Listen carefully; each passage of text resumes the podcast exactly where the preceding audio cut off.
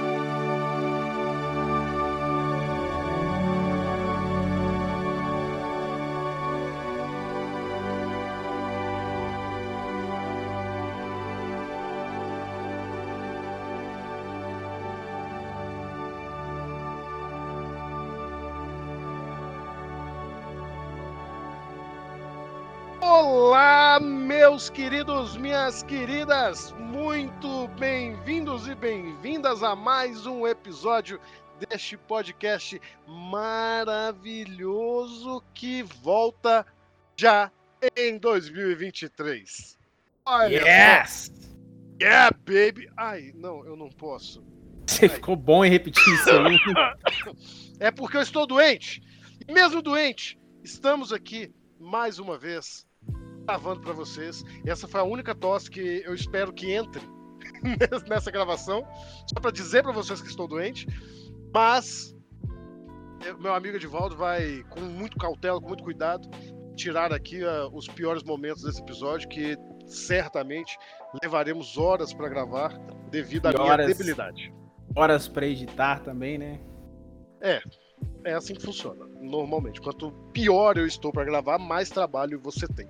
Paciência. Mas falando a vocês, meus ouvintes, minhas ouvintes queridas, como, como passaram de virada de ano? Espero que muito bem. Espero que este seja um novo e glorioso ano para deixar para trás todas as pendengas passadas. Aqui estamos porque está chegando a nós muito proximamente já na esquininha ali o grande, a grande celebração né, do cinema internacional, este prêmio, que sempre está aí para dar nome e enumerar os melhores filmes, de fato, realizados no último ano, que nunca erra, que nunca tem zebra. Não é verdade, o Oscar!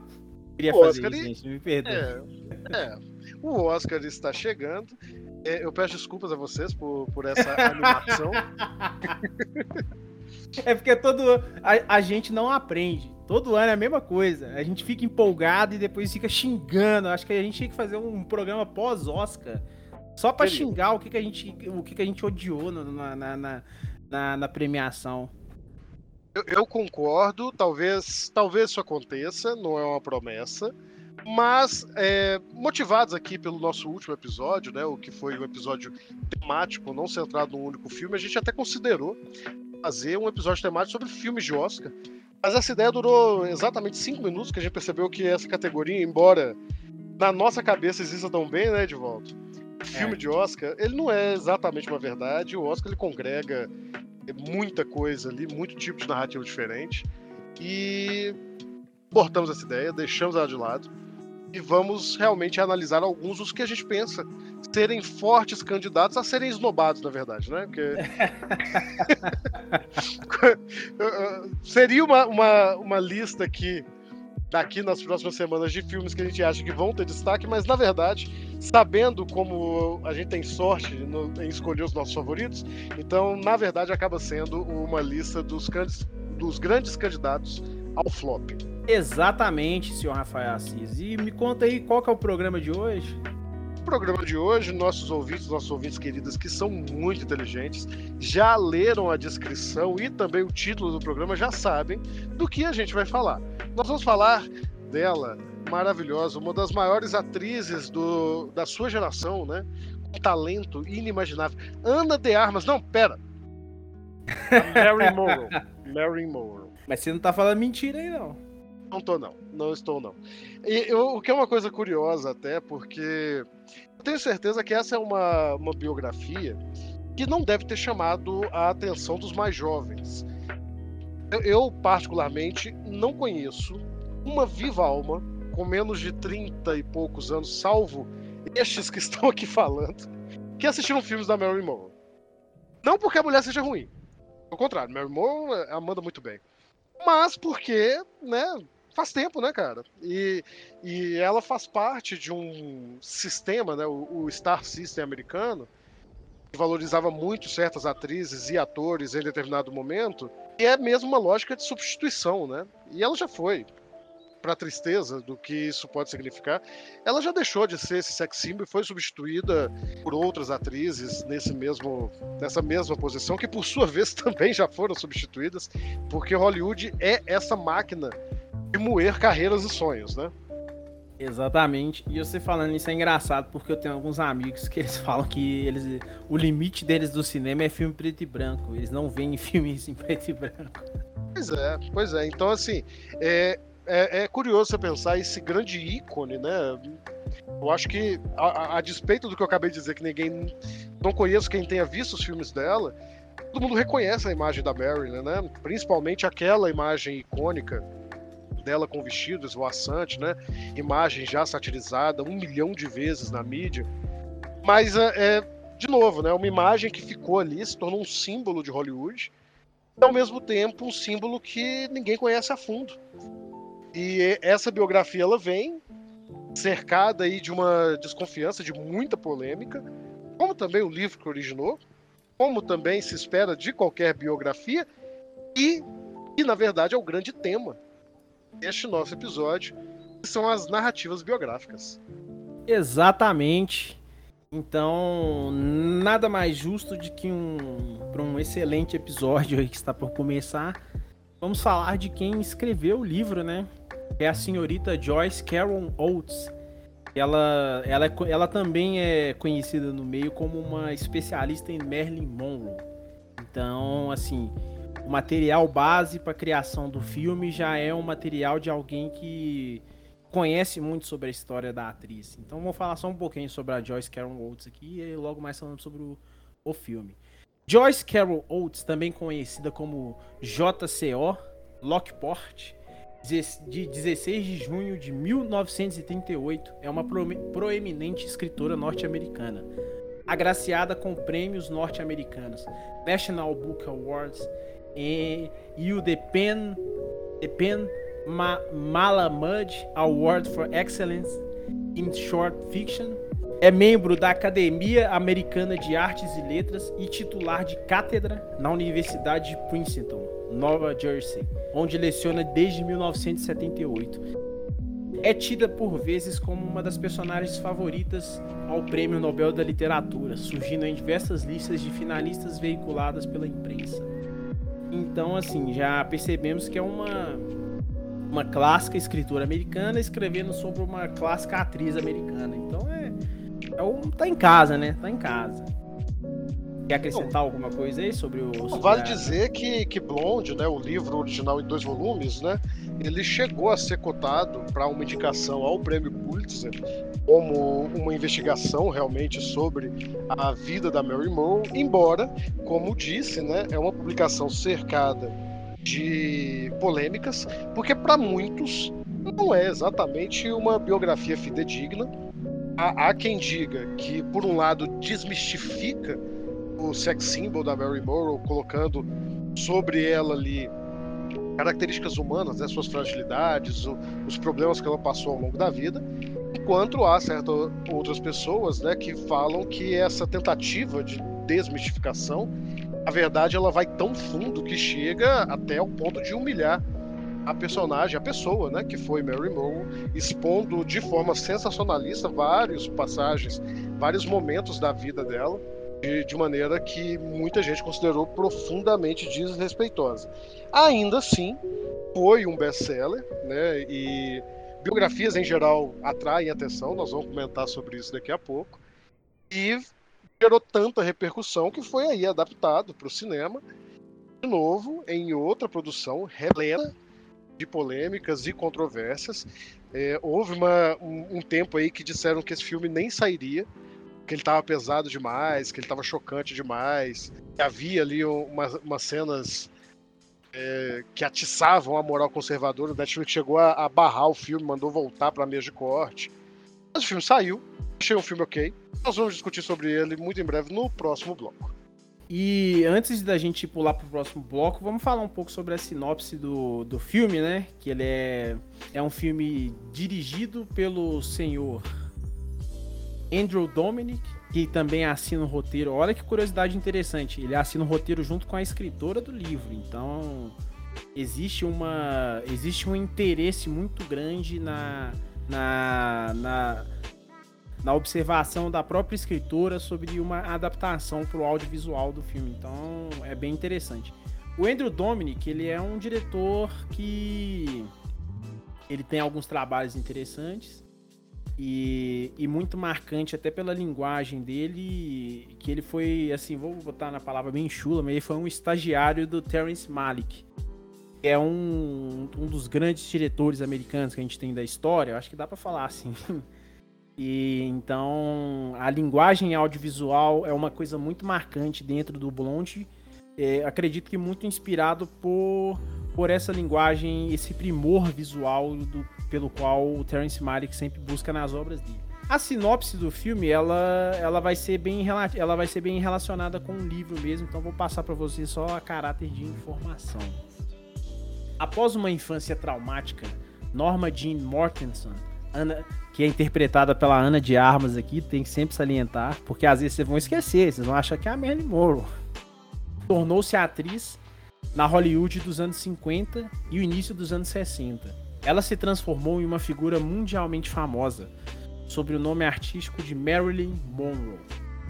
Todavia, por trás dos holofotes da fama, a atriz vivia guerras pessoais e suas aparições na tela contrastam fortemente com os problemas de amor, exploração, abuso de poder e dependência de drogas que ela enfrentava em sua vida privada. Blonde reimagina corajosamente a vida de um dos símbolos mais duradouros de Hollywood, de sua infância volátil como a Norma Jean, até sua ascensão ao estrelato e envolvimentos românticos. O longa se apresenta com uma, como uma especulação da vida da sex symbol, atriz e modelo. Uma história reimaginada na vida privada de Monroe. O filme é um retrato fictício da vida do ícone da década de 1950 e 60, contado através das lentes modernas da cultura das celebridades, baseado no livro anônimo de Joyce Carol Oates. E eu acho que agora temos um bloco, né? Temos um bloco, meu querido. O Oscar!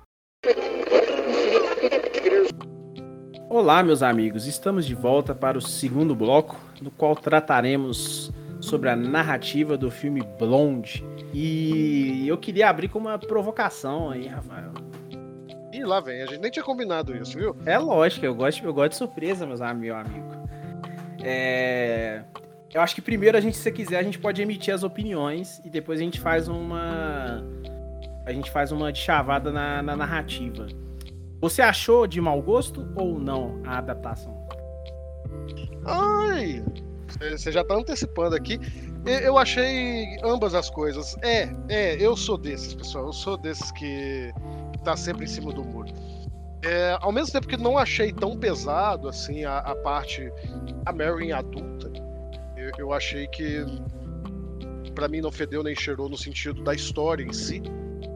Mas uh, eu fiquei um pouco, um pouco com problemas com a parte da Mary em criança principalmente depois de ler o livro, né? Porque é, é uma parte muito pesada, é uma parte que eu fui atrás para poder buscar e, e, tratar. Há certas imprecisões ali já no texto da, da Olds sobre a infância da Mary, que é uma parte até bem nebulosa, mas que, que ela força a barra um pouco ao falar da, da história da mãe dela como atriz, ao pontuar ali que talvez a mãe dela tivesse feito filmes pornôs e tudo, tudo isso são meramente boatos.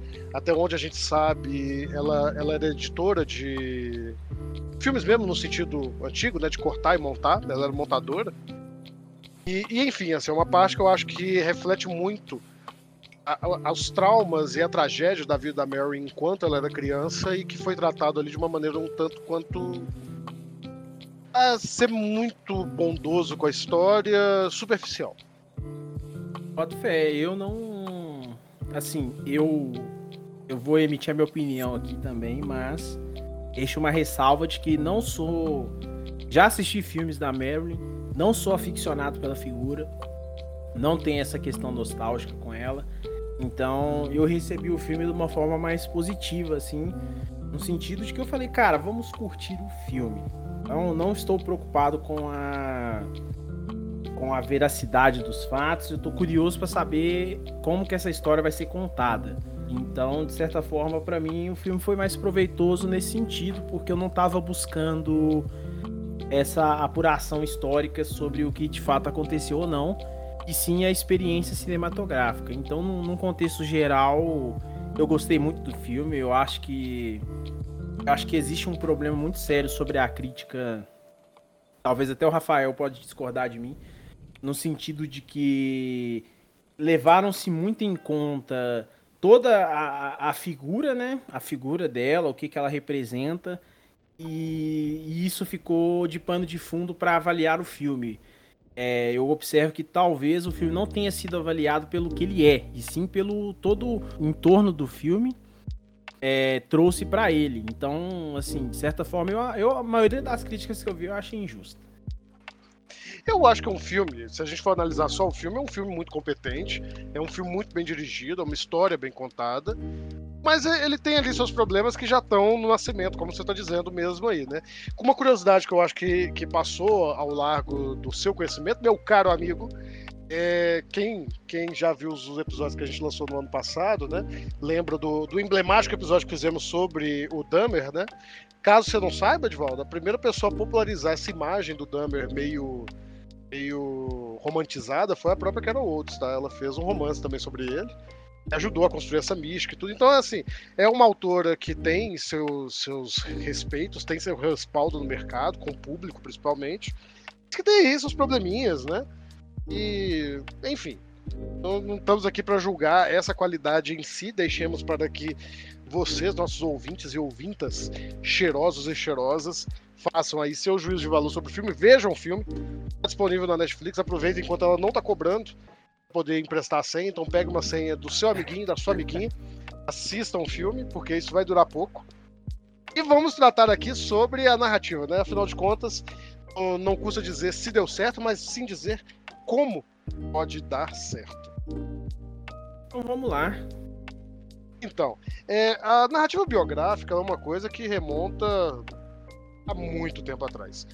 Talvez o, o, os registros mais emblemáticos e que também mantêm suas marcas até hoje sejam os escritos do século I de Plutarco e Tácito, né, na, na, já em Roma, né, é, já em Roma, e em geral eram textos elogiosos, né, para grandes autoridades, em, em geral feitos para serem lidos após a morte, registrados quando alguma grande autoridade do império adoecia, né?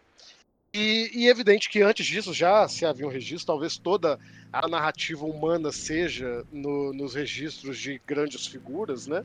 Transformadas com o tempo em mitologia e em clássicos da poesia épica. Mas é nesse momento ali, lá no século I, que surge a biografia como peça artística, sabe? Principalmente com esses dois autores. Quando eu disse que isso deixa marcas até hoje, é porque é muito difícil que alguma coisa sacramentada ali como um gênero se rompa com as suas origens, né? E ainda que já façam aí dois mil anos, dois mil e tantos anos, a gente ainda tem essa característica elogiosa presente nas biografias, né? A gente ainda quer, pela própria natureza dela, né? Você não vai registrar a biografia de alguém que você não acredita que merece elogio, concorda? Concordo, plenamente. Se você está registrando ali, é que você acha que merece ser guardado para a posteridade, é porque você acha que outras pessoas merecem conhecer essa figura e, portanto, o valor elogioso já está, acredito eu, intrínseco ao projeto, o que leva aí toda essa conversa sobre o, o quanto, né, que a gente precisa ter uma responsabilidade ao tratar de eventos e de pessoas reais. De todo modo, você encontra isso na, nas biografias mais famosas, né? Você É, a gente estava conversando aqui antes de entrar no ar sobre biografias musicais, né, de, de ícones. A gente teve recentemente, que eu me lembro assim, que fez um barulho na mídia, né? A biografia do Queen, teve também a do Elton John, né? Teve. Dos Beatles também, não teve, Edvaldo? Dos Beatles eu cheguei a ver, mas eu acho que foi um documentário, né? É, foi um documentário. Se eu não me engano, dirigido até pelo. Pelo. Não, é. Qual é o nome do cara do. Peter Jackson. É o Peter Jackson. Jackson, isso mesmo. Mas que chamaram muita atenção, eu, eu lembro que o do Queen mesmo foi foi muito barulho. Aqui no Brasil, a gente teve também, comentei agora com o Edivaldo sobre a biografia, já tem uns bons anos, já tem uns 10 ou 12 anos que saiu a biografia do Renato Russo, mas eu me lembro que marcou muito também aqui, gerou muita discussão a biografia da, Eli, da Elis Regina, né, a cinebiografia dela, particularmente é um terror, já teve, entrar... do Tim, teve do Tim Maia também, né? Teve do Tim Maia. É, volta e meia, você tem essas cinebiografias, né? E em geral mantém esse tom elogioso, às vezes até demais, mascarando ali defeitos, escondendo passagens problemáticas da vida das figuras que são retratadas, né? Que em Blonde isso meio que não acontece, ao mesmo tempo que eu vou propor que acontece sim. Lá vou eu, né? É porque, na verdade, é uma. Como a gente já falou aqui do livro da Odes, é um, uma história que tenta desmistificar esse símbolo, né? Mas ao mesmo tempo que faz isso e apontando justamente alguns, algumas passagens polêmicas da vida dela, né? Ah, o, caso do, do, aborto, algumas histórias com, com, que, ela, que ela passou ali no, entre o mundo boêmio de Hollywood mas ao mesmo tempo isso nunca é tratado como algo negativo, assim, não que deva, mas nunca é tratado assim, então não acredito realmente que seja uma biografia que tenha por intenção deixar de elogiar. Eu acredito que em casos de figuras tão fortes, como é o caso da Marilyn, como, como é o caso de algumas outras figuras públicas. A gente esqueceu do Elvis, né? Que foi recente. Do Elvis, que foi recente também. Mas a própria do Elvis também se encaixa aqui, como eu tô falando da Marilyn você já há uma, uma natureza elogiosa na própria, no próprio fazer dessa autobiografia, né? Auto não, né? Dessa cinebiografia. Se fosse uma autobiografia, seria bem diferente. Então. Definitivamente. Há, há até uma natureza elogiosa aí em humanizar a personagem, né? Sim, sim. É, esse era um ponto que eu ia trazer na para complementar o que você estava falando, que era sobre sobre essa tentativa de buscar na buscar nas raízes da, da figura as justificativas que buscariam, que, que, que construiriam o caráter dela como um ser humano, construiriam a persona que ela seria, a persona e a pessoa, né, que ela, que ela, ela seria, que é uma coisa até que dentro do filme, de certa forma, existe, existe uma separação, né, a um ponto do, de que a, a figura da a figura da Norma Jane ela é aos poucos assassinada e tomada de assalto pela, pela figura da Marilyn, da Marilyn Monroe, que é uma coisa muito interessante. Tem uma cena bem específica dentro do filme ali no qual é, a Ana de Armas simplesmente destrói na atuação. Ela destrói na atuação. E, e mostra muito isso, assim, de que a, a tentativa do Blonde, assim, na minha percepção, seria de de ser uma, um elogio, né, de ser de certa forma uma uma paraben um, uma forma de celebração do talento da figura que ela representou, mas também buscando justificar vários dos atos dela através da, do, do passado, através da forma como ela foi tratada. Então, essa é uma problemática muito grande que eu vi dentro do, do mundo crítico, assim, do, da, do, de como ela. De como ela era uma figura extremamente maltratada, de como as coisas aconteciam com ela de uma forma muito. Uma, uma forma sempre muito. uma carga dramática muito grande, então justificaria, de certa forma, ela agir da forma que ela age, dela se render aos vícios, delas de acontecer as coisas que aconteciam com ela é, como uma espécie de subterfúgios, assim, até falando narrativamente falando, a narrativa é meio fraca mesmo, assim. Apesar do filme ser extremamente longo, né? Isso é uma crítica que eu venho fazendo aqui, vou, vou continuar fazendo. É um filme de 2 horas e 46 minutos, gente. É, um, é muito tempo de tela para se contar uma história que que talvez poderia ter sido enxugada ali com umas duas horas, definitivamente. Só que isso se maquia numa forma que é através da direção, da fotografia, das atuações, que são coisas simplesmente assim, irretocáveis. Então, talvez você vai ver uma cena que é um lixão, tá contando uma história horrorosa, que a narrativa é ruim, só que ela é extremamente bem filmada, extremamente bem fotografada, extremamente bem atuada. Talvez seja até contraditório o que eu tô dizendo aqui, né, Rafael? Mas de certa forma, tudo isso é demonstrado de uma forma linda, né? Uma celebração. E quero saber o que, o Rafael acha sobre isso. Você puxou uma coisa bem interessante aí que volta a discutir sobre a, a, natureza de uma narrativa biográfica, né? Como eu disse, ela tem uma origem ali no século I, né? Com essas esses textos elogiosos, tem até um nome para isso, era se chamava essa, esses textos de panegíricos, né, que eram textos de elogio à moral dos biografados, e isso foi uma regra durante aí, quase mil anos, até a Idade Média. Mas com o advento renascimento, né, do, da, da, modernidade, é, esses elogios eles passaram a ser tratados também como uma investigação da natureza humana, né? Então o que a gente tem, e principalmente na nossa sociedade atual, que de novo ressignifica esse tipo de narrativa, né, é puxar isso para meio que um voyeurismo mesmo, né? O que já é uma coisa alimentada pelo cinema, é, é uma coisa que gerou figuras como a Marilyn e outras outras figuras é, icônicas da, da história do cinema e das artes, que é realmente esse interesse pela, pela mídia né, que eles ocuparam, pela, pela oportunidade de se lucrar em cima da, da vida dessas pessoas, seja em vida ou em morte, né?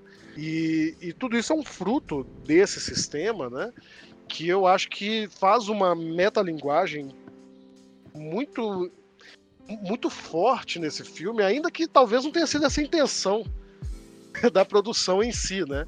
Que é, ele está retratando ali todo esse voyeurismo, toda essa voracidade sobre a vida da Mary, como você disse, né? Uma, uma pessoa que vai sendo consumida por uma persona pública criada para ela e, e ao mesmo tempo é exatamente isso que o filme está fazendo também, né? Sim, sim.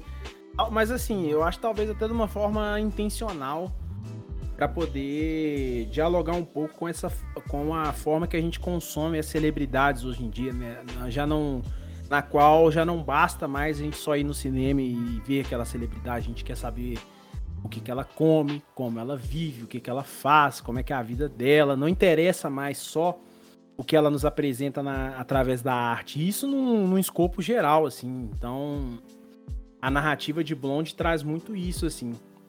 E eu também tenho uma impressão que é uma, uma coisa, uma teclinha que eu sempre gosto de bater e que não está na pauta, tá? Já deixa adiantado aqui pra você não xingar.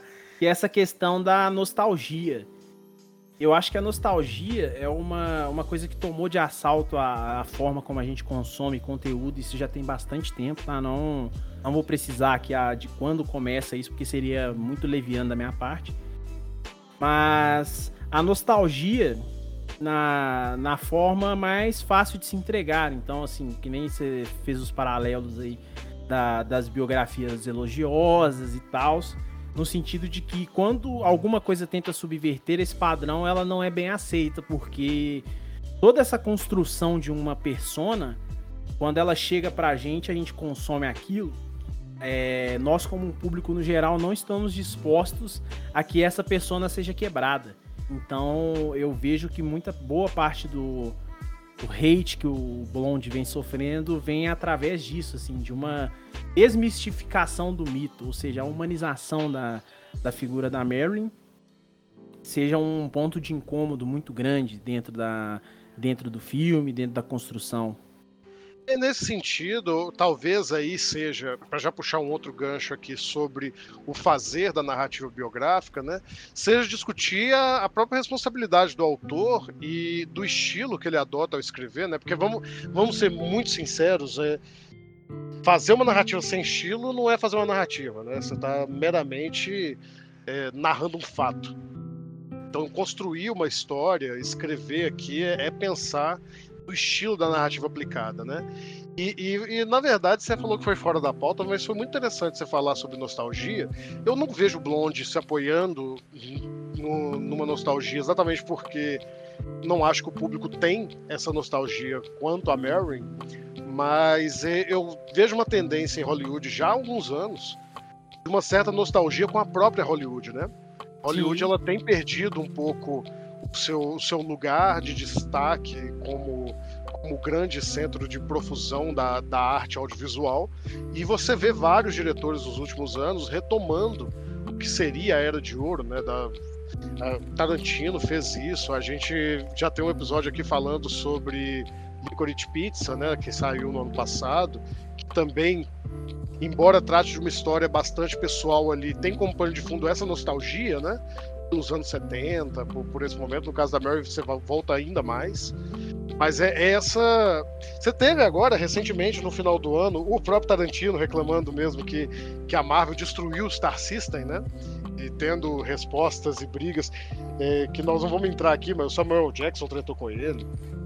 Então você tem mesmo essa sensação de deslocamento que o tempo, né? O tempo passa.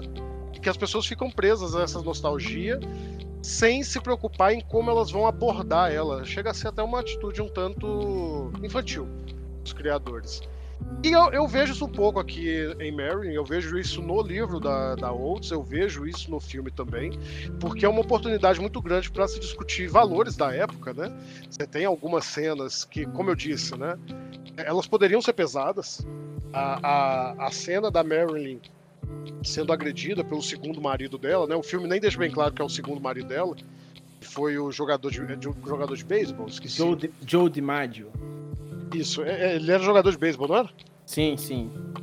É, você tem aquela cena que no papel, né, no texto, é uma cena pesada, uma mulher sendo agredida ali, basicamente por nada, pelo puro ciúme e controle do marido.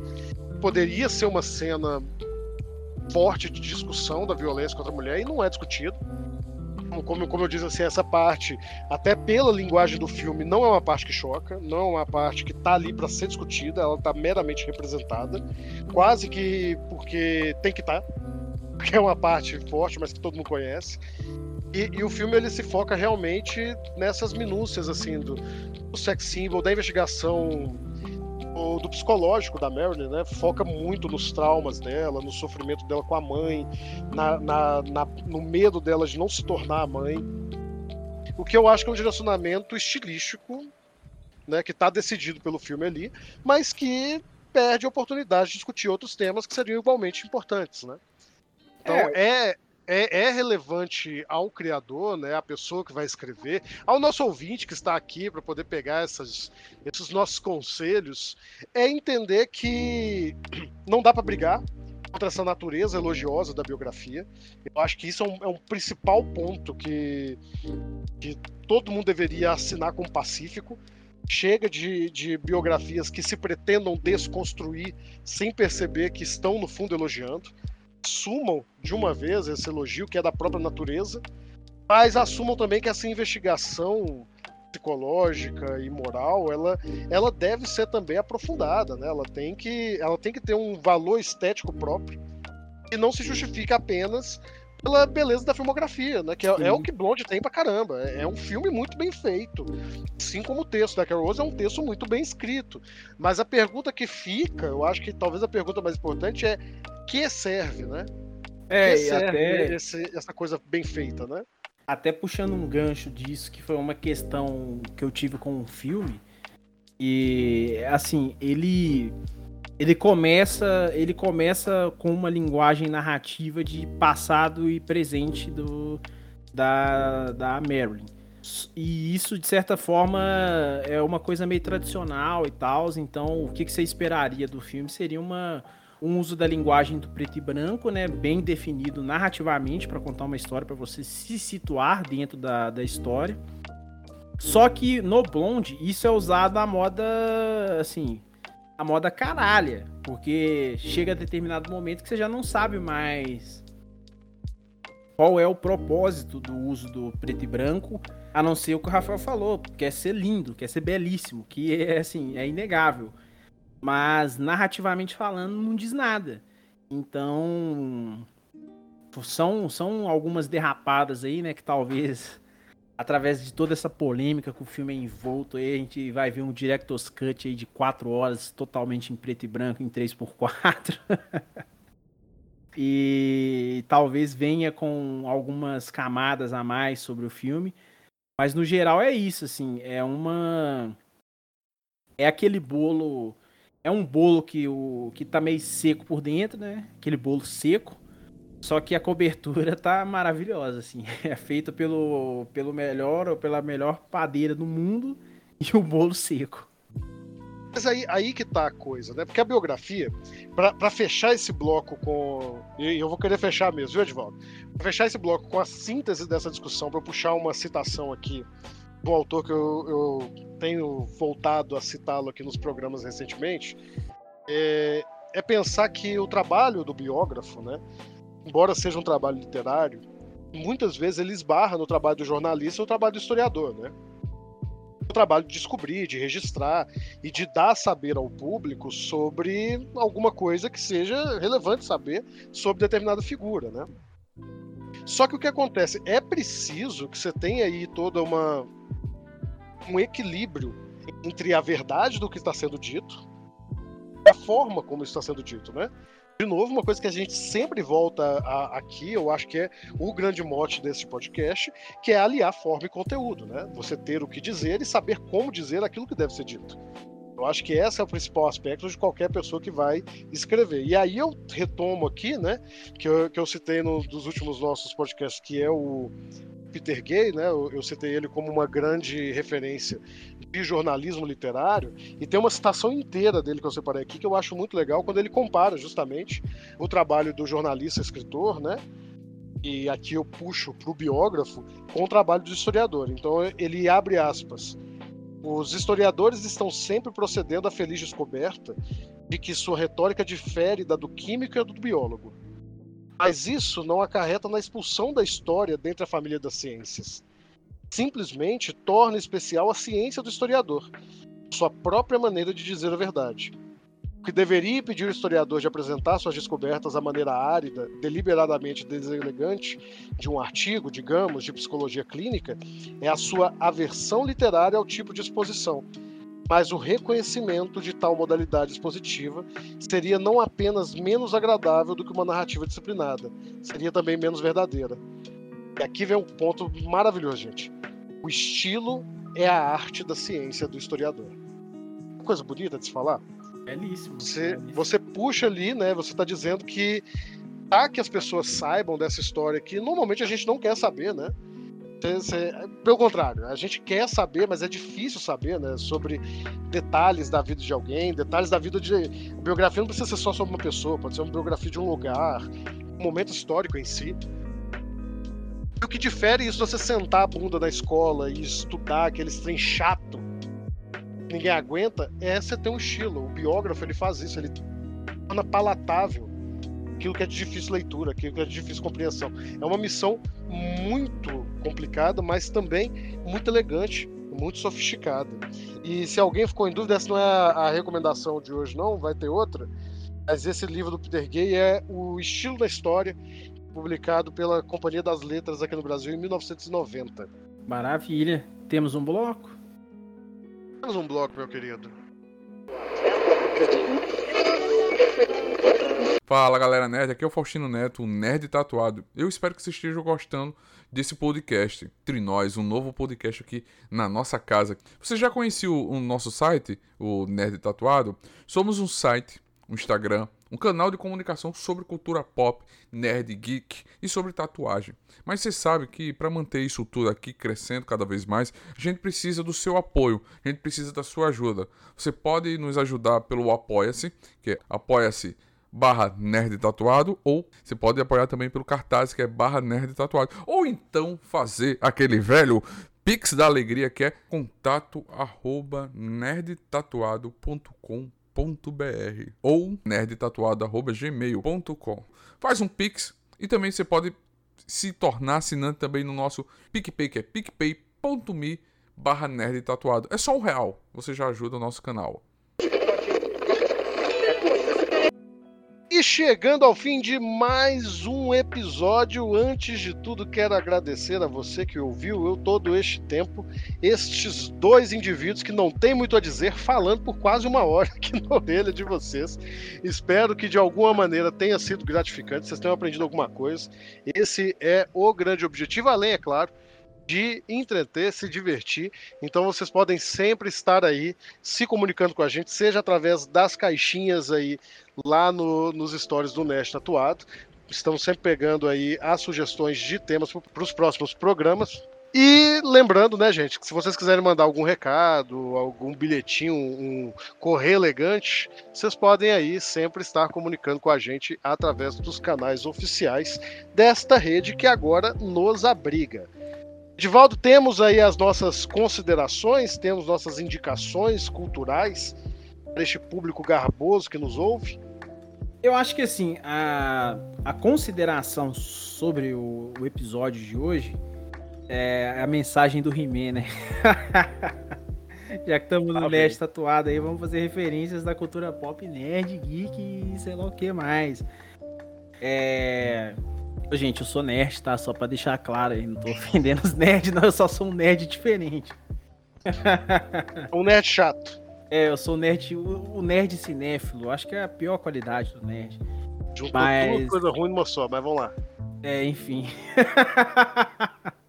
mas a, ah, sobre o Blonde, é, a consideração seria, velho, veja o filme, tá ligado? Eu acho que independente da independente da crítica, independente da, das nossas opiniões, as opiniões que a gente consome, de quem a gente confia. Eu acho que a experiência é válida de verdade. Eu acho que é um filme que vale a pena ser assistido. É, é uma, assim, de certa forma, é uma coisa bacana, assim, que a gente tem que parabenizar a, a Netflix pela, pela iniciativa mesmo. Eu sei que a Netflix tem uma busca um, por um filme oscarizado e tal, mas não, não convém mas de dar luz a grandes projetos como esse, porque independente das falhas do filme, são, é uma experiência muito muito interessante de, de se passar, que é assisti-lo, né? E também entender que no nosso atual mercado de cinema, esse filme provavelmente não tomaria vida em nenhum outro lugar que não fosse por um streaming. Então, gostaria de deixar meus parabéns aqui à empresa Netflix e vou partir direto já para minha indicação também, né? Porque aí eu já dou um gancho pro Rafael depois. A minha indicação, ela, como sempre, né? Eu tô tentando buscar alguma coisa fora aí do escopo, mas tentando trazer através dos paralelos. Eu vou recomendar um seriado da concorrente da Netflix. Começou fazendo aqui o jabá para ver se a gente consegue parceria, já quebrou tudo agora. Mas eu, é porque o que eu quero ver da Netflix, a Netflix só enrola, né? Falou que ia lançar em dezembro, aí eu vi vai lançar em janeiro. Então, tô triste. Mas tá enfim. Tá é, eu vou indicar o seriado que chama Homecoming, que está no Amazon Prime Video, é um original Amazon Prime Video. E por que, que eu estou indicando ele? É, ele? Ele é muito baseado na crítica que eu tenho sobre a forma que o Bond usou a linguagem, né?